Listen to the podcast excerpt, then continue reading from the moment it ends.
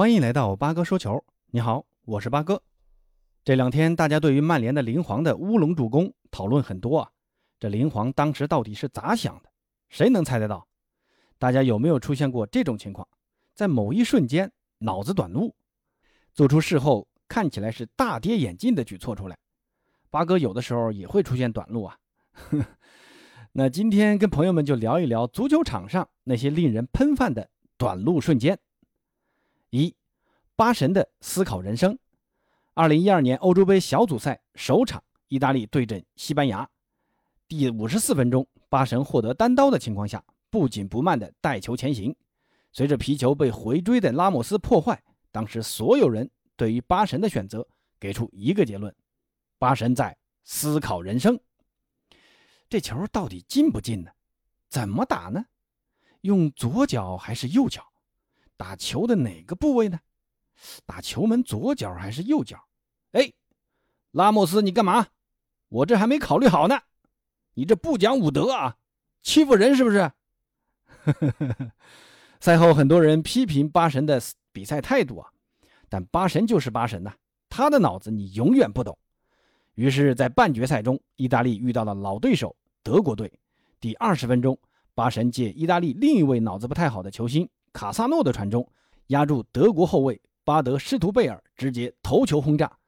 诺伊尔面对如此近距离的轰炸是毫无办法。意大利一比零领先。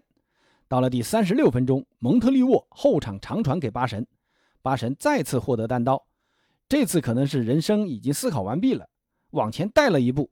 巴神决定不思考了，直接一脚暴力远射，皮球直挂右上角，非常经典的一粒暴力进球啊！这就是巴神的暴力美学呀，不讲武德，说的可能就是他自己。二，卡里乌斯的两次致命失误啊！二零一八年欧冠决赛，红军利物浦再次闯进欧冠决赛，他们面对的是欧冠十冠王皇家马德里。上半场双方互交白卷，但到了下半场第五十分钟，本泽马反越位成功，但球速过快，被门将卡利乌斯紧紧抱住。这本是一个很正常的动作，能在红军这种豪门担任主力门将，那都不是盖的。但接下来的卡利乌斯的这个动作，让所有人惊掉大牙。卡里乌斯抱起皮球，思考了一会儿人生之后，他决定不开大脚了，改手抛吧。于是，欧冠决赛史上最搞笑的一个进球诞生了。只见卡里乌斯直接将球扔到了本泽马的脚下。哎，本泽马心想。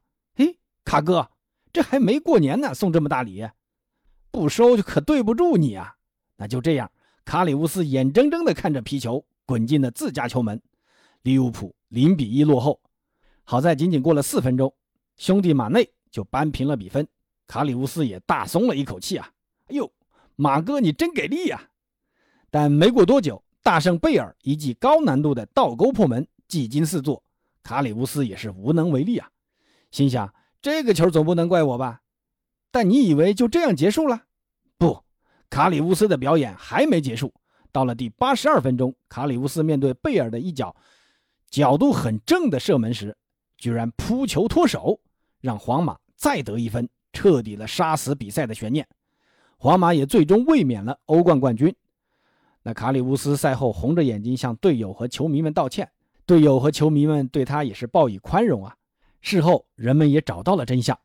拉莫斯在比赛中的一次冲撞，导致了卡利乌斯轻微脑震荡。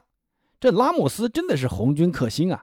上半场还用摔跤式防守动作放倒了萨拉赫，导致利物浦的进攻大受影响。萨拉赫在场时，利物浦有九脚射门。那萨拉赫上半场受伤离场后，至上半场结束，利物浦则是一脚打门都没有。那这场决赛之后。心理压力巨大的卡利乌斯也离开了红军利物浦，远遁土耳其。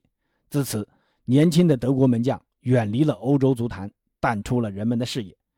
那如今呢，也回到了德国，在柏林联合队踢球。三中超喝水哥隋维杰，二零一五赛季的一场保级大战中，他一战成名。重庆队本来以一比零领先辽足，辽足在最后时刻获得一个任意球，秦升快发任意球。丁海峰捅射空门得手，而此时镜头中力帆门将隋维杰竟然还在悠闲地喝着水。这个球一进，甚至连辽足的陈阳都吃了一惊，差点没把正在喝的水给喷出来。而且这个视频不仅火遍全国，就连国外也跟着纷纷转发，包括西班牙《马卡报》等大报都报道了此事。隋维杰更是成为推特上的红人，也一下子成为世界足坛中最火的中国球员。而且自此之后，隋维杰也有了这个绰号，叫“喝水哥”。四最远乌龙球，西蒙的黄油脚。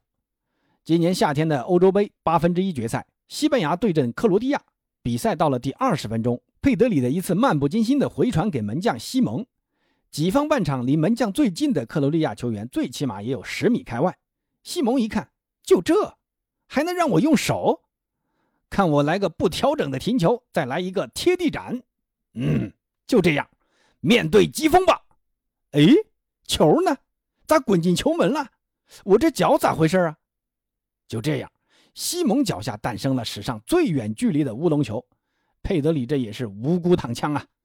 值得一提的是，本届欧洲杯一共诞生了十一粒乌龙球，开赛的第一个进球就是乌龙球打进的，这也是史上乌龙球最多的一届大赛啊，比之前所有欧洲杯的乌龙球加起来还要多。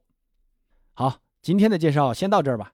朋友们有什么觉得有意思的失误或者搞笑场景，可以在评论区交流，咱们评论区见。